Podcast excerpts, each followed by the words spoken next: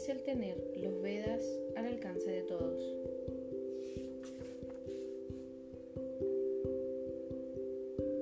La astrología es un arte y una ciencia. Como ciencia explica de qué manera la interacción de los planetas, constelaciones estelares y energías cósmicas influencian los eventos terrestres y la vida. Como arte, los significados y las interpretaciones de la astrología dependen de la inteligencia, la inspiración y la pureza de sus practicantes, debido a que su profundidad se revela a aquellos cuya conciencia se encuentra conectada con las personas supremas y su relación con todas las energías y formas de vida. Las entidades vivientes nacen en este mundo para cumplir sus diferentes deseos y metas, y de acuerdo a su actividad pasada, se le otorgan circunstancias buenas, malas o trascendentales. En cada momento el ser humano tiene la oportunidad, ya sea de progresar en conocimiento y disciplina para alcanzar el plano espiritual o de explotar la energía material a través de la complacencia desenfrenada de los sentidos y retroceder hacia la oscuridad de la ignorancia. Por medio de la astrología uno puede determinar las tendencias e influencias de la naturaleza material sobre el alma y trazar un sendero de progreso y purificación. Los grandes sabios que escribieron tratados autoritativos de astrología eran en su mayoría almas conscientes de Dios y veían el mundo tomando en cuenta su propósito divino. Ellos percibían que era favorable y desfavorable, no solo en función de pérdidas o ganancias materiales, sino también en términos del progreso del alma hacia la autorrealización y la comprensión de Dios. Daru Krishna Das es un devoto de Dios y un astrólogo experimentado, dos atributos que lo califican no solo para brindar instrucciones claras y detalladas sobre astrología, sino también para guiar a los lectores a utilizarla con el fin de iluminarse y no con propósitos egoístas. La astrología puede ser una herramienta muy valiosa y espero que por seguir el consejo y ejemplo de Daru Krishna, los lectores la utilicen sabiamente. Om Tat Sat. India fue la madre patria de nuestra raza y el sánscrito la madre de las lenguas europeas. India fue la madre de nuestras filosofías, de gran parte de nuestras matemáticas y de los ideales encarnados en el cristianismo, del gobierno autónomo y de la democracia. De muchas maneras, Madre India es la madre de todos nosotros.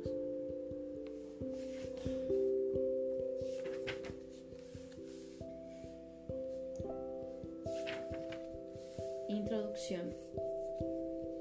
Desde muy joven me interesó la astrología y durante años me dediqué a buscar material de lectura que me ayudara a comprender sus secretos.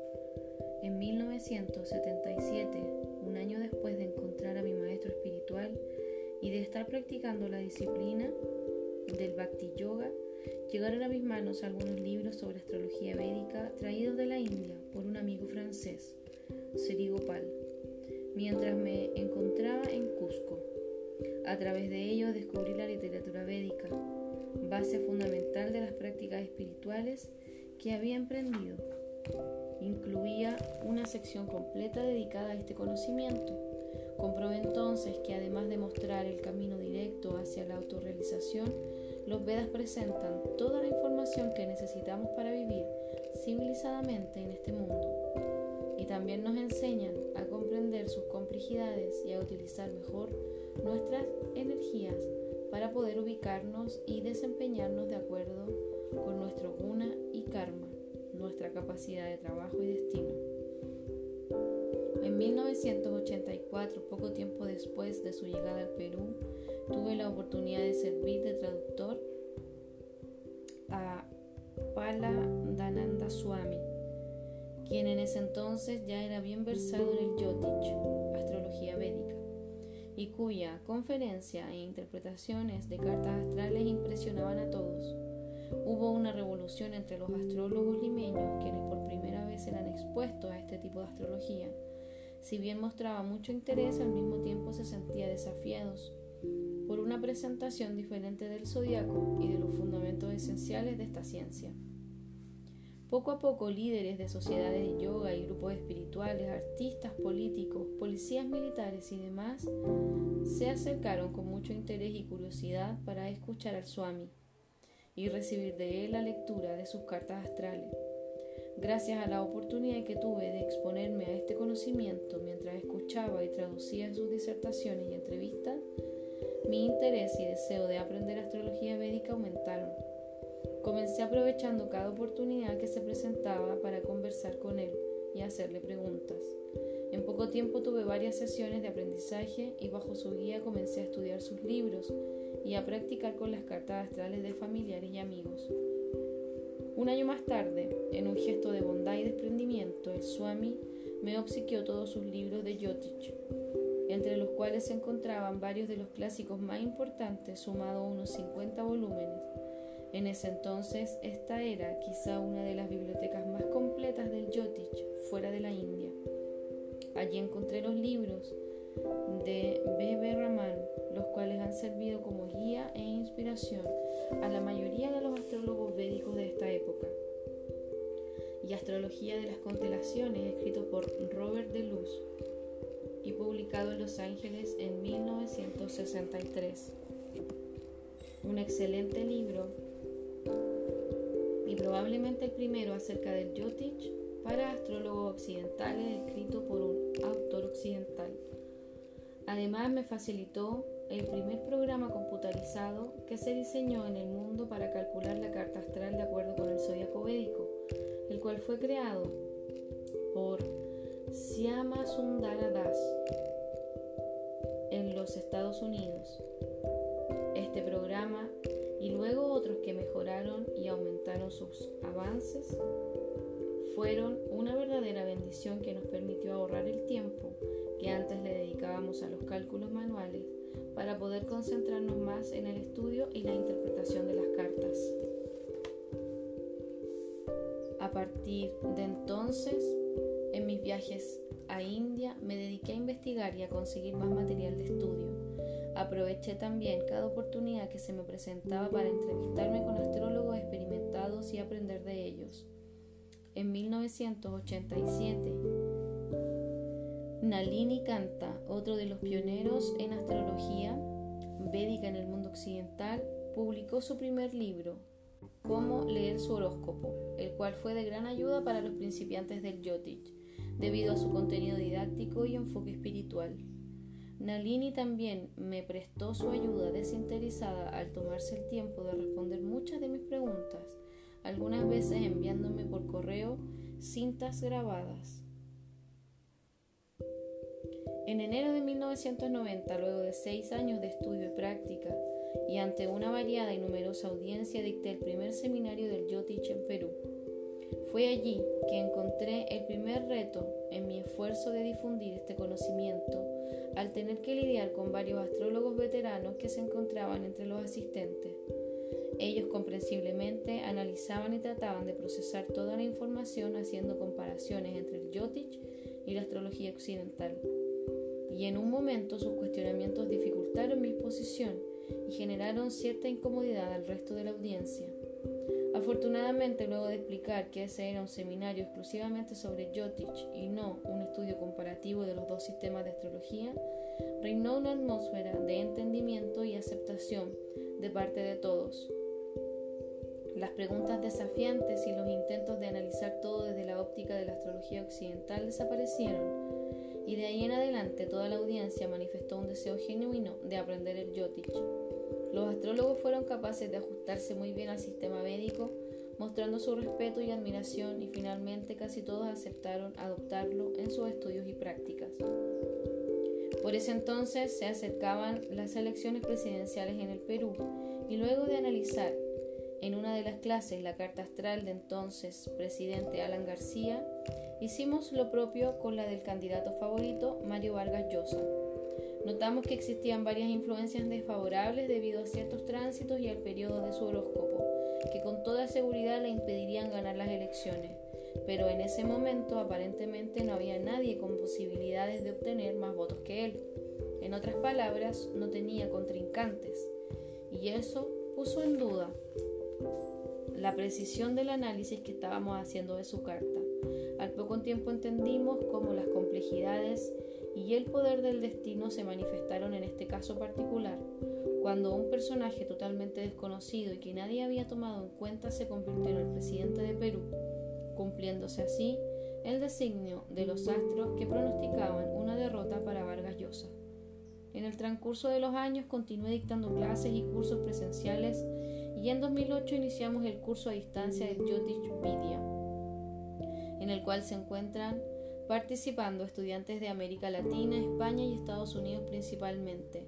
Una buena parte del material utilizado para escribir este libro fue inicialmente formulado para el curso.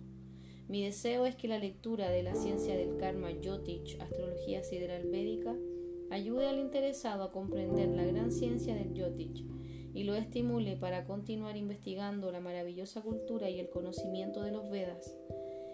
Es el resultado de más de un cuarto de siglo de estudio y práctica y presento como una humilde ofrenda a mis maestros y con las bendiciones que de ellos espero ser capaz de servir e inspirar a mis amables lectores. Om Tat Sat, Daru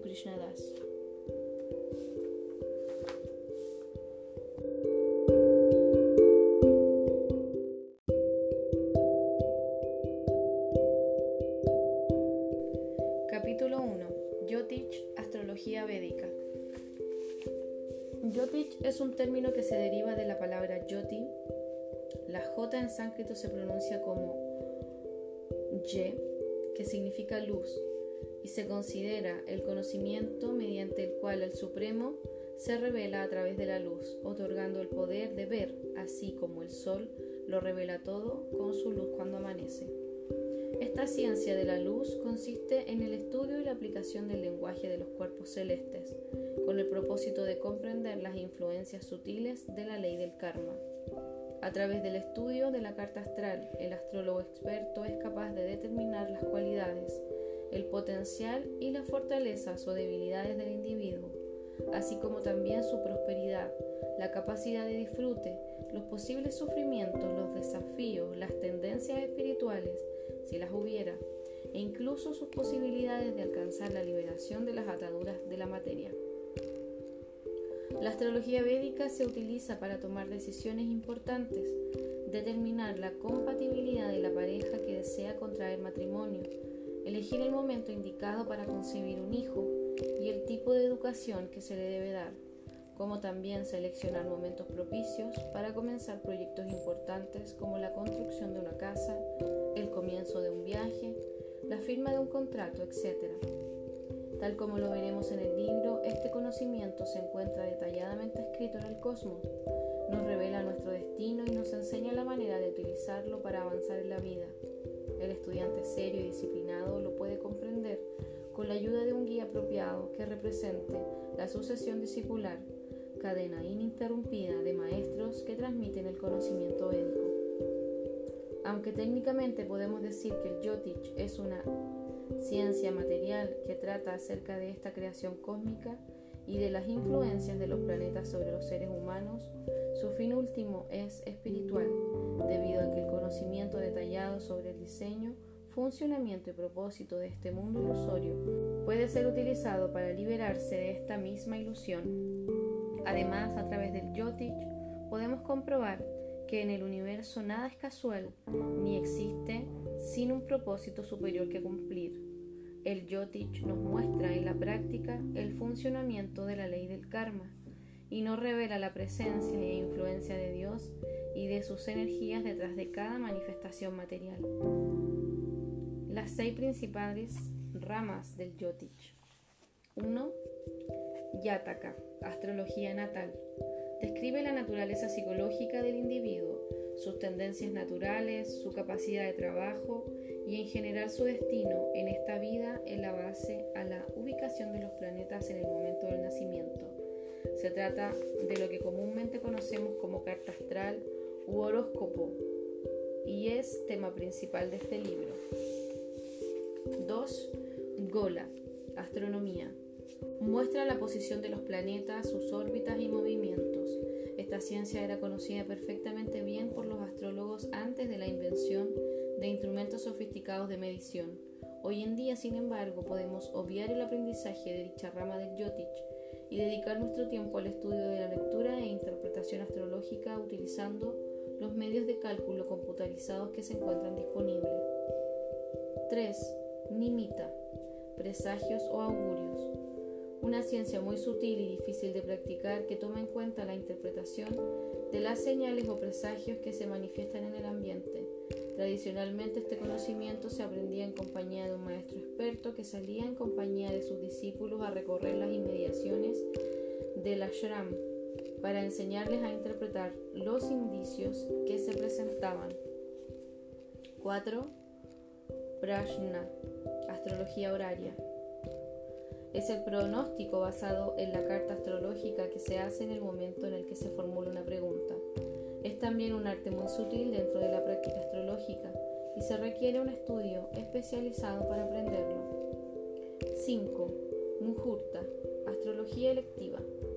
Determina cómo elegir los momentos propicios para alcanzar el éxito con diversas actividades o empresas, tales como viajes, casamientos, inauguraciones o firmas de contrato. Es una parte de la astrología muy utilizada en la lectura védica, en donde se respetan las leyes del universo y se trata de vivir en armonía con ellas para el beneficio material y espiritual del individuo y la sociedad. Incluso hoy en día mantienen su vigencia en la India. 6. Gánita. Astronomía y astrología matemática. Gánita incluye matemática, trigonometría y geometría esférica. Es considerada una ciencia muy importante y tiene como objeto principal ayudar a entender el tiempo, el espacio y el universo, principalmente con el fin de determinar las posiciones planetarias. En los Vedas existe un claro concepto del número abstracto, además de operaciones matemáticas y geométricas sumamente avanzadas, las cuales utilizan el cero y el sistema decimal, los números arábigos que en el occidente reemplazaron a los romanos y permitieron el desarrollo y el avance de la ciencia en esta parte del mundo, incluyendo la informática, son originalmente números védicos. Cuando los árabes conquistaron parte de la India y descubrieron este conocimiento, lo asimilaron y luego desarrollaron el álgebra. El Yotich es llamado el ojo de los Vedas porque nos proporciona la luz que nos permite ver las verdades védicas y de qué manera éstas se aplican en nuestras vidas. No es entonces una ciencia más como la química, la física o las matemáticas, sino una ciencia sagrada que nos abre las puertas al conocimiento del pasado, presente y futuro y causa de ello es necesario recibir una preparación adecuada con el fin de darle el valor que posee. Es natural que uno quiera empezar directamente a estudiar cómo interpretar las cartas astrales, pero es necesario primero prepararse adecuadamente, tal como un estudiante de medicina aprende anatomía y otras ciencias teóricas antes de atreverse a operar. Tomar el Yotich, así como cualquier otra ciencia védica, fuera de su contexto natural, distorsiona su significado. El Yotich pierde su valor y no produce los resultados esperados si se trata de comprender y practicar dentro de un contexto limitado por la visión materialista, reduccionista mecánica o impersonal del universo, que impera en el mundo occidental moderno. Cuando más tiempo le dediquemos al estudio de los principios fundamentales de esta ciencia, y profundicemos en ellos, más capaces seremos de analizar e interpretar cartas astrales y hacer predicciones correctas. La cosmología védica reconoce personalidades detrás de cada manifestación cósmica y una relación multidimensional entre ellas. Personalidad implica conciencia, voluntad, energía y relaciones. Por consiguiente, es imperativa la comprensión profunda de todos estos conceptos en el comienzo de nuestro estudio del Yotich. El conocimiento detallado que presentan los Puranas, historias que contienen enseñanzas védicas acerca del mundo trascendental o espiritual de la creación cósmica material, incluyendo los planetas y los semidioses, y de las intrincadas leyes universales, comenzando por la ley del karma o principio de causa y efecto. Es la base para el estudio del Yotic. Por otro lado, es importante señalar que los sabios del pasado establecieron con mucha precisión ciertas pautas a seguir para aquellos que reciben tan singular conocimiento. ¿Por qué astrología védica en vez de astrología hindú? El Yotic o astrología védica se conoce comúnmente en el mundo occidental como astrología hindú. Sin embargo, los practicantes de las ciencias védicas no utilizan el término hindú debido a que no es una palabra sánscrita ni aparece en ninguna literatura védica. Hace algunos cientos de años, invasores occidentales comenzaron a llamar hindú a tierras ubicadas al este del río Sindhu y por lo tanto hindúes a los habitantes de estas tierras. A partir de allí, las diferentes corrientes culturales y espirituales de esa parte del mundo fueron agrupadas y a esto se le llamó hinduismo, pero el término sánscrito que define religión o autorrealización es Sanatana Dharma y se refiere a los principios puros y eternos que se describen en los Vedas, los cuales presentaremos más adelante.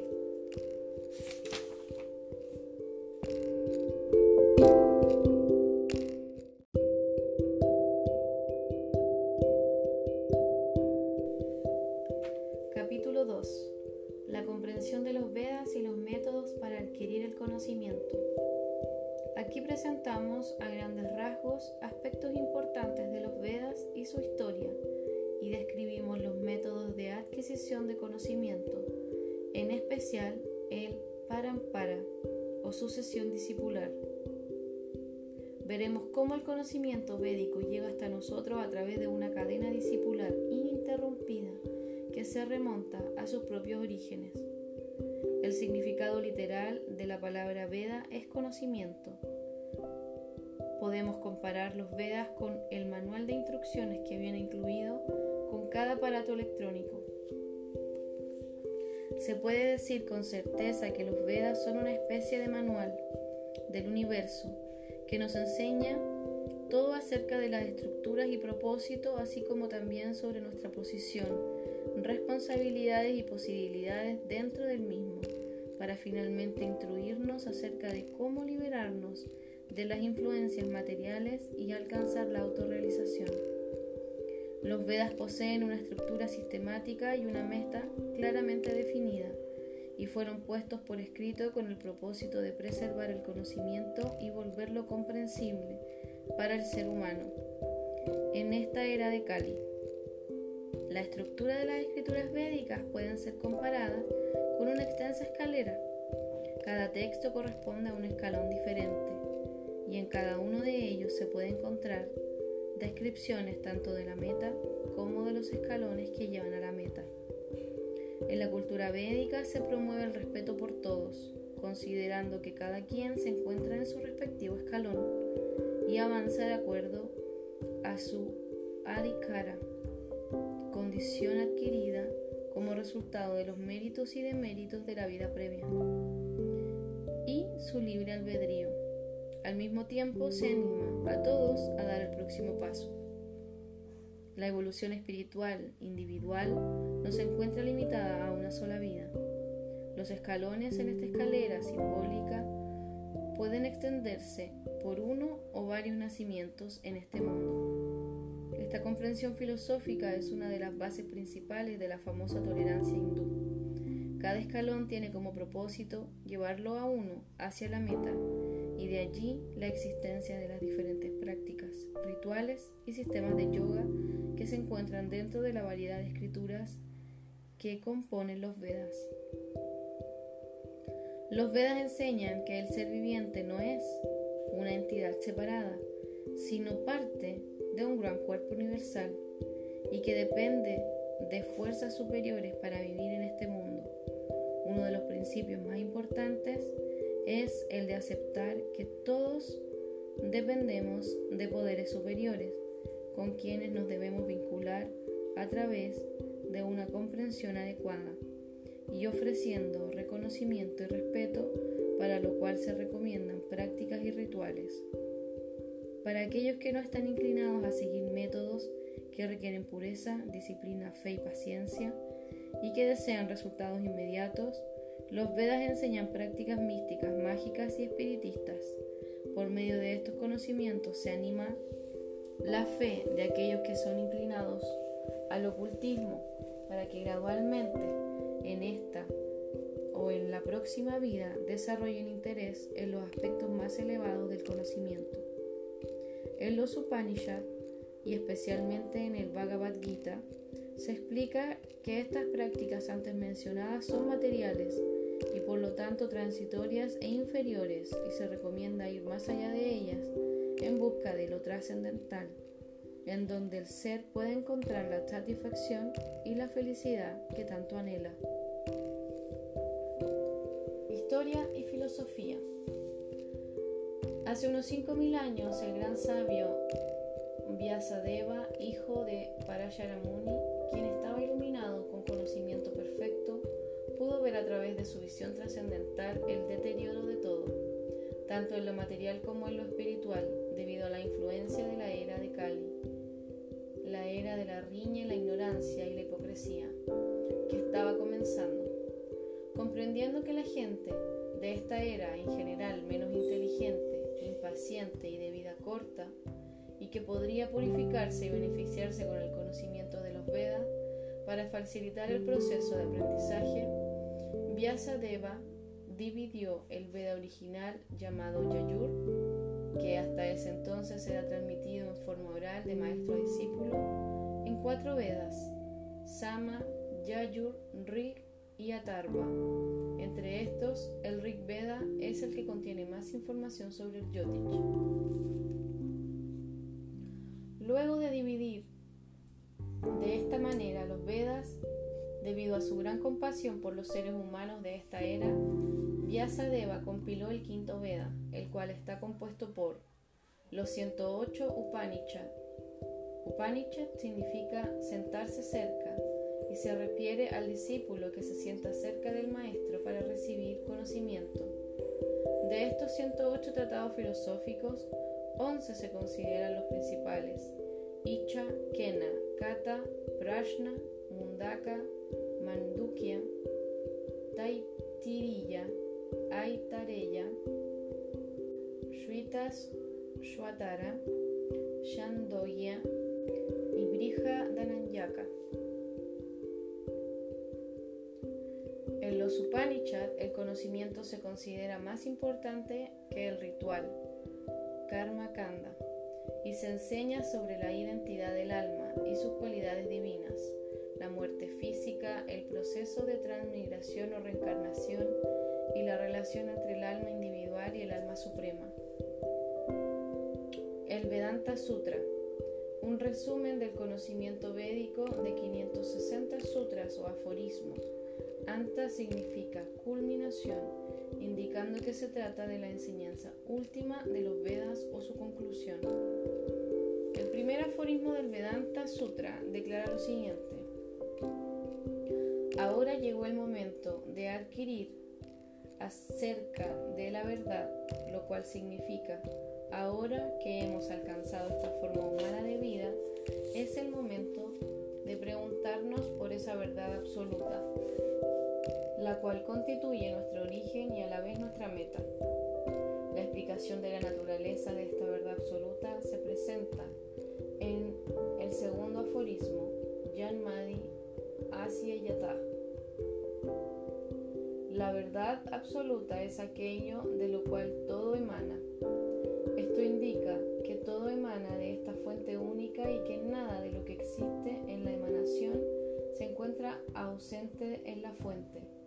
Si en la emanación que consiste en los mundos materiales y espirituales, incluyendo las almas individuales, existen cualidades y atributos como conciencia, individualidad o personalidad, conocimiento, grandeza, poder, felicidad, belleza y amor, todas estas cosas deben estar presentes también en la fuente. En otras palabras, absolutamente todo lo que conocemos y lo que no conocemos existe dentro de esta fuente original, en su forma pura y de manera ilimitada Como explica el Bhagavad Gita, este mundo material y temporal es tan solo un reflejo de la realidad trascendental. El Vedanta Sutra se divide en cuatro adhyayas o partes. La primera establece que todos los textos védicos se refieren al Brahman como la persona suprema y que cualquier aparente contradicción se resuelve cuando se analiza todo a la luz de la ciencia del Supremo. La segunda parte muestra que no hay diferencia sustancial entre la conclusión del Vedanta Sutra y la de las otras escrituras védicas. La tercera parte describe los procesos para alcanzar el Brahman Supremo, mientras que la cuarta parte detalla las glorias de la liberación espiritual y de la meta que consiste en alcanzar el Brahman Supremo. Las dos primeras partes discuten entonces Sambandha Jnana, la relación entre los seres vivientes y el Supremo. La tercera parte trata sobre Avideya Jnana, el arte de actuar dentro de dicha relación. Y la cuarta parte describe Prayoyana Jnana, el resultado del proceso de emocional. Los 18 Puranas. Como el lenguaje sofisticado de los Vedas y las sutilezas filosóficas de los Upanishads son difíciles de comprender, Vyasadeva compiló los Puranas presentando estas mismas verdades y enseñanzas en forma de historias. Entre todos los Puranas del Bhagavata Purana, se considera el más importante y es conocido como el Purana Inmaculado. A la vez, constituye el comentario natural del mismo Vyasadeva sobre el Vedanta Sutra. Le sigue en importancia el Vishnu Purana, hablado por Parashara Muni a su discípulo Markandeya Rishi. Mahabharata, la epopeya épica que describe los eventos que sucedieron antes de que comience esta era de Kali y que contiene el Bhagavad Gita. El Bhagavad Gita. Aunque el Bhagavad Gita se publica usualmente como una obra independiente, originalmente aparece como un episodio del Mahabharata. Esta conversación entre Krishna, el Brahman Supremo, y su amigo y discípulo Arjuna, que tuvo lugar antes de la batalla de Kurukshetra, al norte de la actual ciudad de Nueva Delhi. Se considera el diálogo filosófico más significativo de la historia de la humanidad y la esencia de las introducciones de todas las escrituras en donde se concilian las distintas ideologías filosóficas. El Bhagavad Gita presenta los fundamentos del conocimiento védico, y con una lógica perfecta explica diferencia entre el espíritu y la materia, la naturaleza del ser, la transmigración del alma, el karma y los diferentes sistemas del yoga, culminando con el Bhakti Yoga. Los cinco temas fundamentales del Bhagavad Gita son Ishvara, el controlador supremo, Jiva, el ser viviente eterno, Prakriti, la naturaleza material, Kala, el tiempo. Karma, las actividades y sus consecuencias. Las diferentes partes de los Vedas desde ese entonces fueron confiadas a diferentes sabios para que ellos las pudieran difundir. Richi se volvió un profesor del Rig Veda, Jaimini del Samaveda y Vaisampayana se le confirió el Yayurveda y a Angira el Atarva Veda. Asimismo, Romaharsana se hizo cargo de los Puranas y de los archivos históricos. Todos estos sabios distribuyeron y confiaron el conocimiento védico a sus discípulos, quienes hicieron lo mismo con sus propios discípulos, y de esta manera los seguidores de los Vedas los reciben hasta hoy. Debido a que varias corrientes religiosas en India favorecen la adopción de deidades menores o semidioses, a que los Vedas establecen que Dios tiene muchas formas, por lo general en el resto del mundo se cree que la religión de la India es politeísta. Es así que actualmente se aceptan solo tres grandes tradiciones monoteístas, el judaísmo, el cristianismo y el islamismo, sin considerar a la tradición monoteísta más antigua de todas, el Vaishnavismo o la tradición del Bhagavad Gita. Allí se presenta a Dios como el Ser Supremo, el Dios de los dioses, el origen de los otros dioses, la persona primordial, el Señor de los mundos, el Creador y sustentador de toda la existencia, y aquel que no tiene igual. La supremacía de Krishna en el Bhagavad Gita es incuestionable. A pesar de que en el monoteísmo del Bhagavad Gita posee ciertas particularidades, como la aceptación de varias formas de una divinidad única, con el poder de estar presente en muchos lugares al mismo tiempo. Simultáneamente se promueve la adoración de un ser supremo conocido como Parameshwara, el controlador supremo, y Bhagavan, quien es Krishna mismo. Los métodos de adquisición del conocimiento. De acuerdo con los Vedas, básicamente Existen dos métodos para adquirir el conocimiento. Anumana Pramana, el método ascendente, que consiste en tratar de encontrar la verdad por medio de nuestros propios esfuerzos. Somos nosotros los que intentamos ir hacia arriba para encontrarnos con la verdad y conocerla. Anumana es un método experimental, relativo y por lo tanto defectuoso. Shabda Pramana el método descendente, en el que la verdad desciende desde Krishna y llega o se revela a nosotros en forma de sonido trascendental, o Shabda Brahman, a través de la autoridad del Parampara o sucesión discipular. Este se considera perfecto y absoluto. Los Vedas se comparan con la madre, si deseamos saber quién es el Padre, la autoridad para revelar esta información es la Madre. De la misma manera, si queremos saber sobre aquello que se encuentra más allá del alcance de nuestros sentidos, aceptamos la autoridad de los Vedas porque es la verdad que proviene de la fuente. El gran filósofo medieval Jiva Goswami señala que de acuerdo a los Vedas el alma condicionada tiene cuatro defectos que no le permiten adquirir conocimiento perfecto por medio de la percepción sensorial empírica. Brahma, el defecto que proviene de la percepción errónea de confundir un objeto por otro. Brahmada, el error que se comete debido al descuido.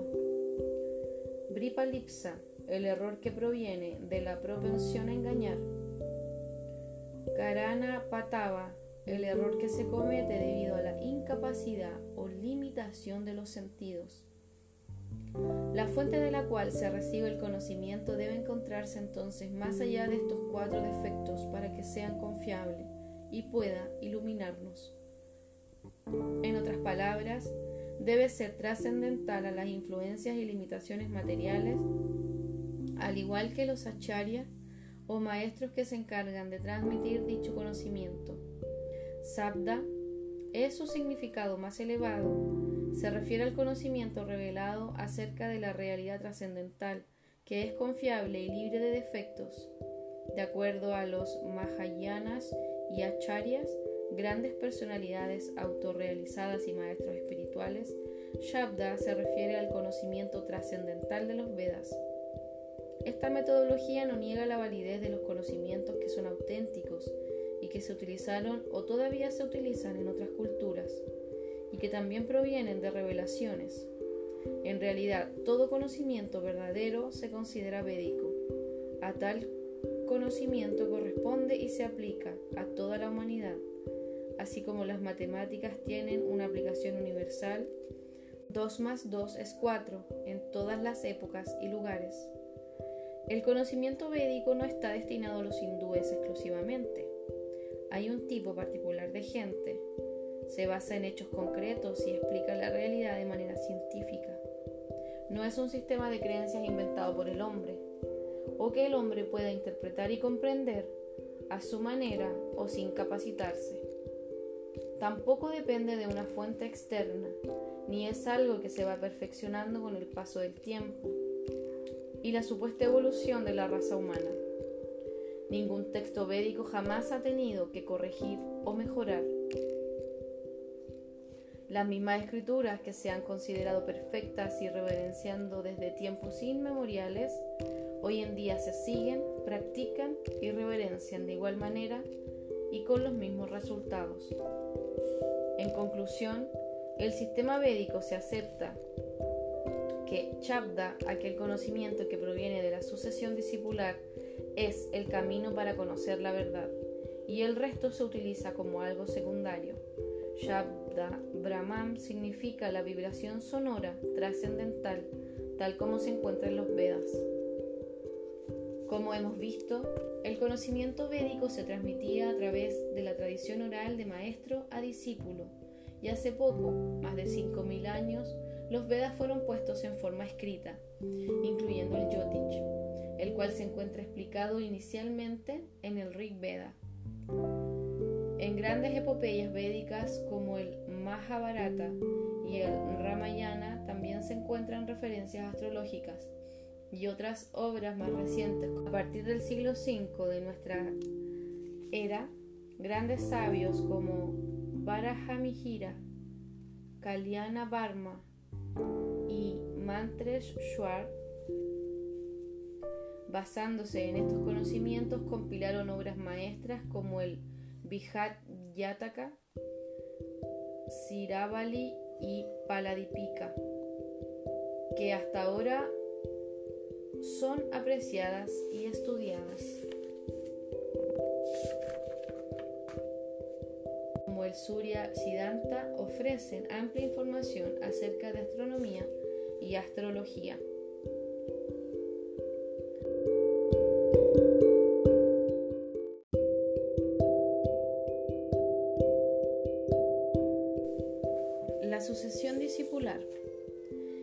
Bhagavad Gita, Sri Krishna establece el concepto de la sucesión discipular o parampara.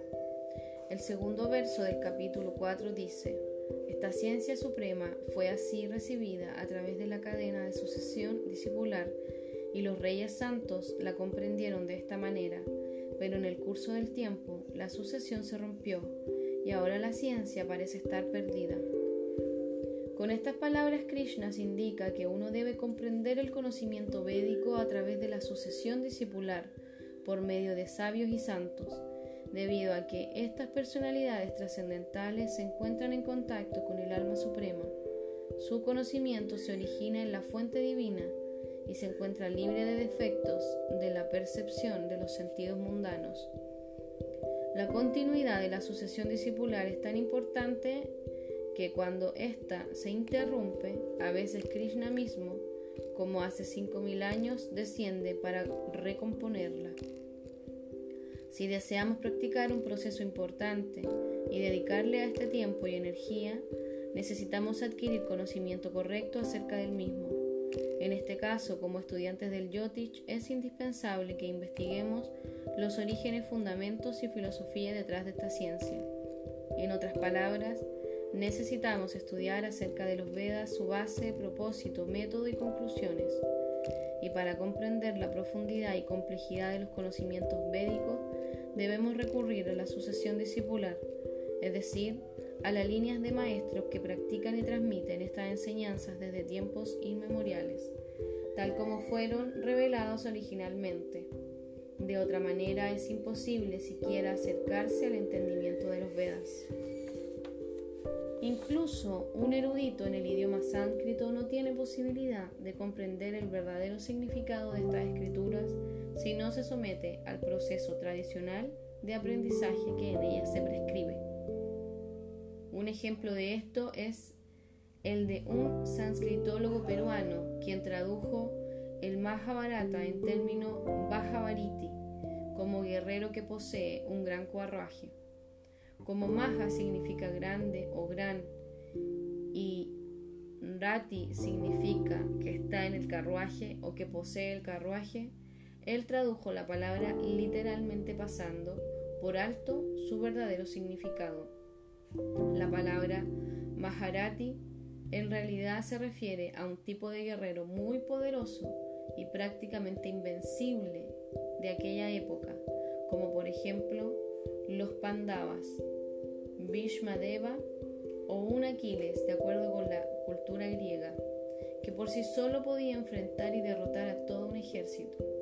El Maharati también utilizaba un gran carruaje, pero esta no es de ninguna manera la característica principal por la cual este tipo de personalidad histórica es reconocida. Si los académicos se confunden con simples términos sánscritos como este, podemos imaginarnos qué sucede cuando interpretan empíricas y especulativamente los sutiles y sofisticados siddhantas, conclusiones filosóficas de los Vedas. Por ello, éstas se aceptan y practican tal como la propia tradición védica la presenta, y no a través de estudios históricos, antropológicos, filosóficos o religiosos, que son especulativos y erróneamente motivados.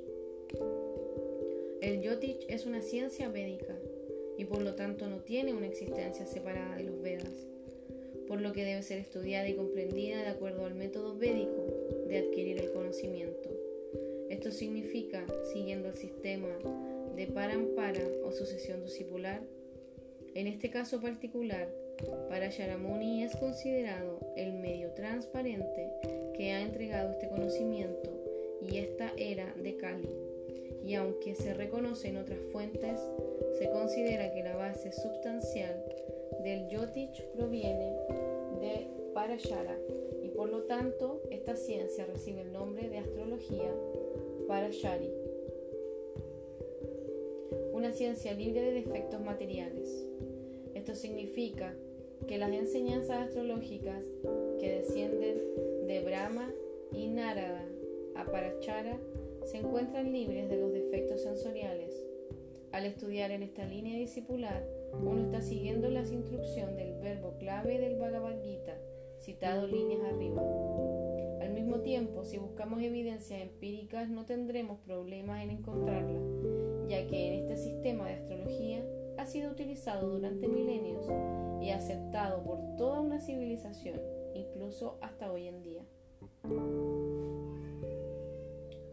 El sistema presentado por Parashara ha sido muy bien documentado por el famoso astrólogo de la Edad Media Bajara Mihira en su libro Brihat Yakata y por Vaidyanatha Dikshita en el Yataka Pariyata. Estos y muchos otros astrólogos de la antigüedad, como también de la época actual, han utilizado y experimentado ampliamente este sistema y comprobado su exactitud y eficacia. El sistema es perfecto, aunque hoy en día se encuentran sujeto a las imperfecciones y limitaciones humanas.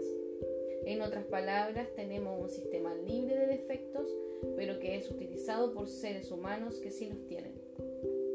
Por ello, sobre todo en esta era de Kali, el astrólogo debe utilizar esta ciencia con respeto y humildad, entendiendo sus propias limitaciones y siguiendo los pasos de los sabios de la antigüedad. Comenzando por los Parachara, también puede utilizar los conocimientos de aquellos quienes a través de los siglos y hasta el presente, sin apartarse de la línea discipular, han registrado y documentado el resultado de sus experiencias y prácticas astrológicas personales. Volviendo al verso clave del Bhagavad Gita sobre la sucesión discipular, el verso 34 del mismo capítulo dice, con una actitud inquisitiva, humilde y servicio devocional, esta es la manera de recibir el conocimiento védico ya sea astrológico o de cualquier clase. Practicando Yotich tal como es. El acercamiento experimental y especulativo al sistema astrológico de Parasharamuni significa tratar de arreglar o mejorar algo que en sí ya es perfecto y que por lo tanto no requiere de ninguna mejora o agregado. Es un hecho comprobado y documentado que la astrología védica 1. Es una ciencia exacta que permite un análisis profundo de la personalidad. 2. Presenta una visión general de la personalidad a partir del lagna o ascendente. 3. Aporta una perspectiva emocional del individuo a partir del chandra lagna o ascendente lunar. 4. Se encuentra premunida de técnicas y métodos de análisis que son totalmente desconocidos por la astrología occidental, tales como el Chabdala, cálculos de las fuerzas planetarias, las Vargas o cartas divisionales, Rahu y Ketu, los nodos de la luna y sus influencias astrales, y el sistema de Vimshotari Dacha, que establece los ciclos planetarios, entre otros. Por esta razón, es maravilloso este sistema y se lo acepta tal como ha descendido hasta nosotros, sin interpretarlo ni tratando de cambiarlo con nuestros sentidos imperfectos. El Yotich y la astrología tropical u occidental.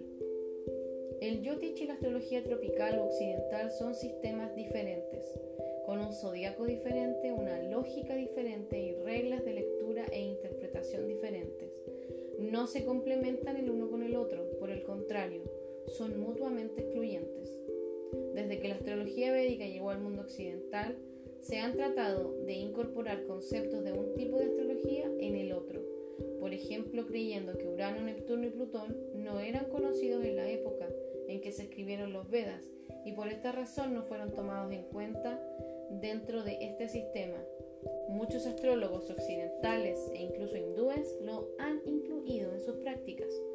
Pero los textos astronómicos védicos se concentran en aquellos grajas, planetas, que tienen importancia astrológica, no en otros, debido a que en esta época en que se escribieron los Vedas, la astronomía tenía el propósito exclusivo de brindar información para uso astrológico. La escuela védica tradicional está basada en un sistema que funciona a la perfección y si existe en él una consistencia y un equilibrio que la inclusión de otros planetas destruiría. Sería como agregar nuevas letras al idioma sánscrito o más notas musicales al pentagrama, algo no solamente innecesario sino inútil y sin sentido. Se ha comprobado que no existe ningún beneficio agregando más planetas al sistema védico. Muy por el contrario, esto crea confusión, además de ir en contra de los principios de la sucesión discipular. Por esto último, quienes creen importante o necesario el uso de planetas extras saturninos no deberían llamarse astrólogos védicos. Las enseñanzas filosóficas de Parasharamuni, el padre de la astrología védica en esta era. Además de presentar la sucesión discipular del Yotich, Parasharamuni es uno de los más notables acharyas o maestros autorrealizados encargados de la transmisión del conocimiento védico en general. La comprensión del Bhagavan es la visión teísta de la verdad absoluta como la persona suprema, poseedora de atributos inconcebibles. Y Parasharamuni define a Bhagavan como la persona suprema que posee belleza, conocimiento, fuerza, fama, riqueza y renunciación infinitos. Aunque el concepto de la creación sugiere muchas grandes personalidades o devas, la palabra Bhagavan se aplica únicamente al Ser Supremo, la divinidad misma. Bhagavan es el rasgo más elevado del Absoluto, conocido como el Brahman Supremo. Para Brahman y la fuente del Paramatma, Dios en el corazón. El Vedanta Sutra declara que la verdad absoluta es la fuente de todas las emanaciones. Además, el Vedanta y los Puranas declaran que por ser una fuente de todo, el absoluto debe poseer inteligencia y conciencia. Estos últimos atributos implican personalidad, y el aspecto personal del Supremo, de la verdad absoluta, se llama Bhagavan. Mientras que el Brahman está desprovisto de cualidades materiales o atributos, Bhagavan posee cualidades trascendentales. Todos los seres descansan en el Brahman. El Brahman mismo descansa en la persona suprema. Los Vedas consideran al Brahman como la refulgencia del cuerpo trascendental del Supremo.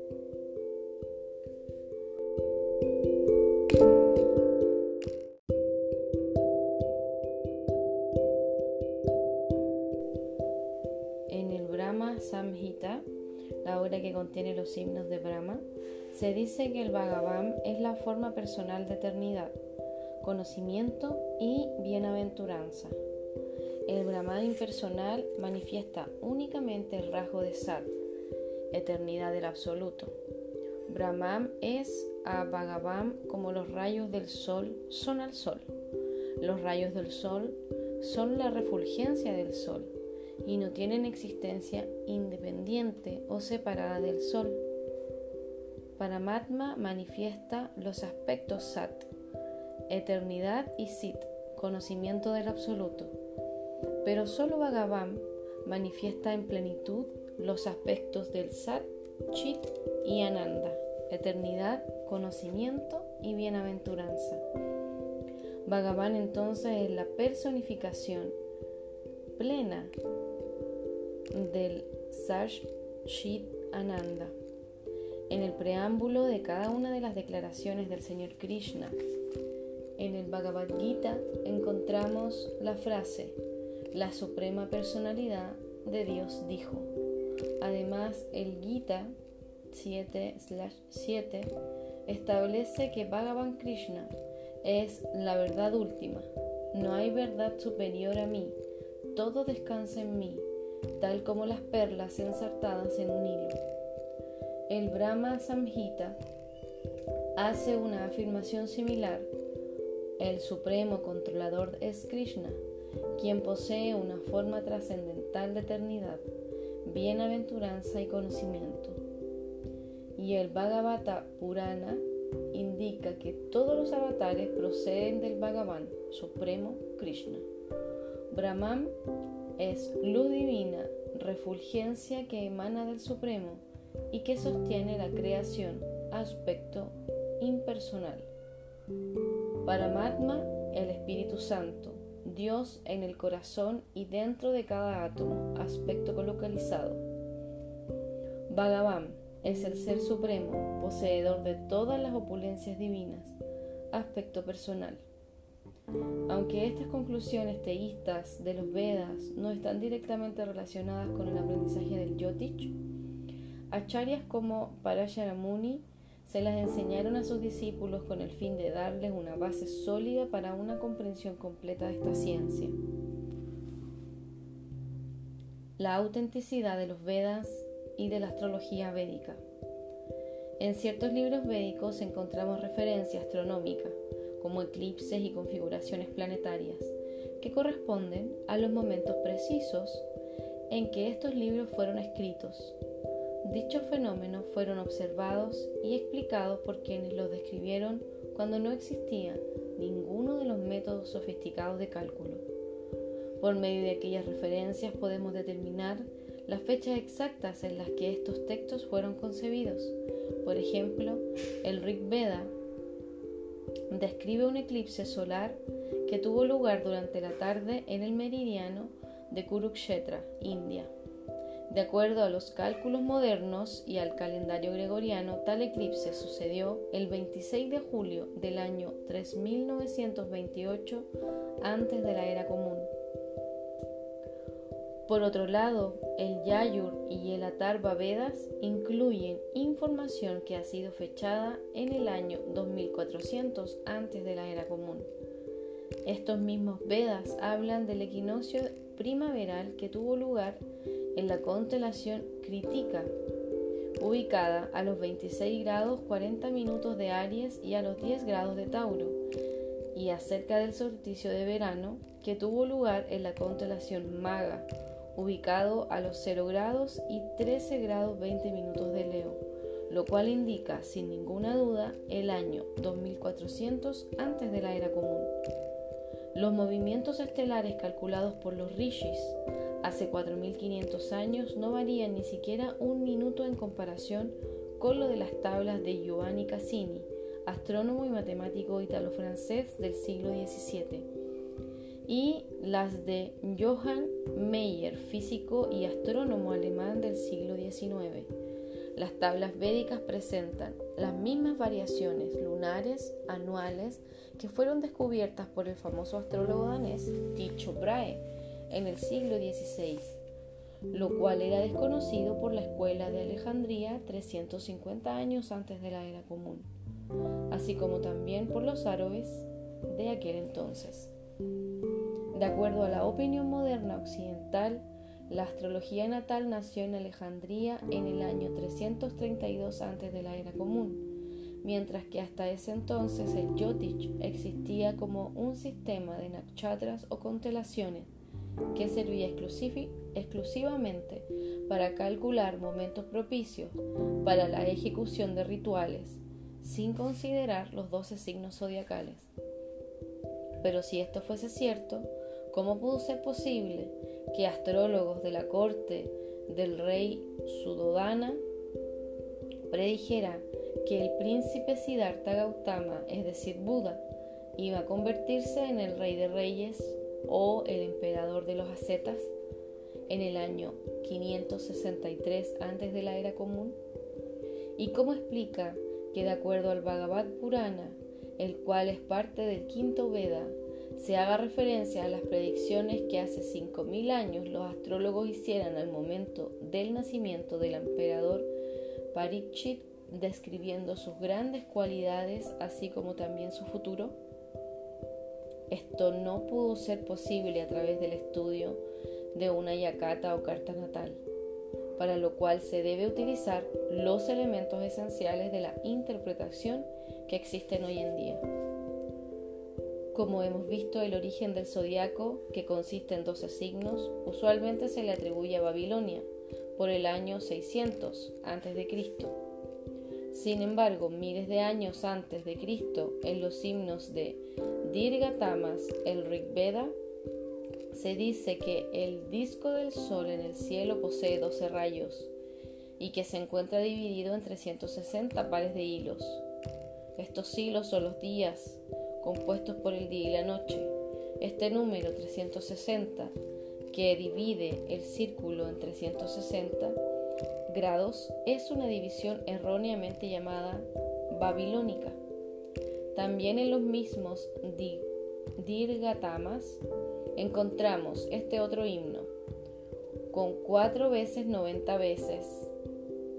El Vishnu pone en movimiento fuerzas como el disco giratorio, chakra, lo cual indica que Vishnu posee 360 nombres correspondientes a cada uno de los grados del zodiaco.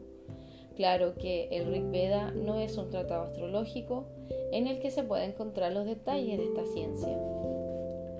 El Shatapata Brahmana dice, el altar del fuego es también el sol, las regiones son las piedras que lo rodean y existen 360 de estas, debido a que son 360 regiones las que rodean al sol y 360 son los rayos del sol.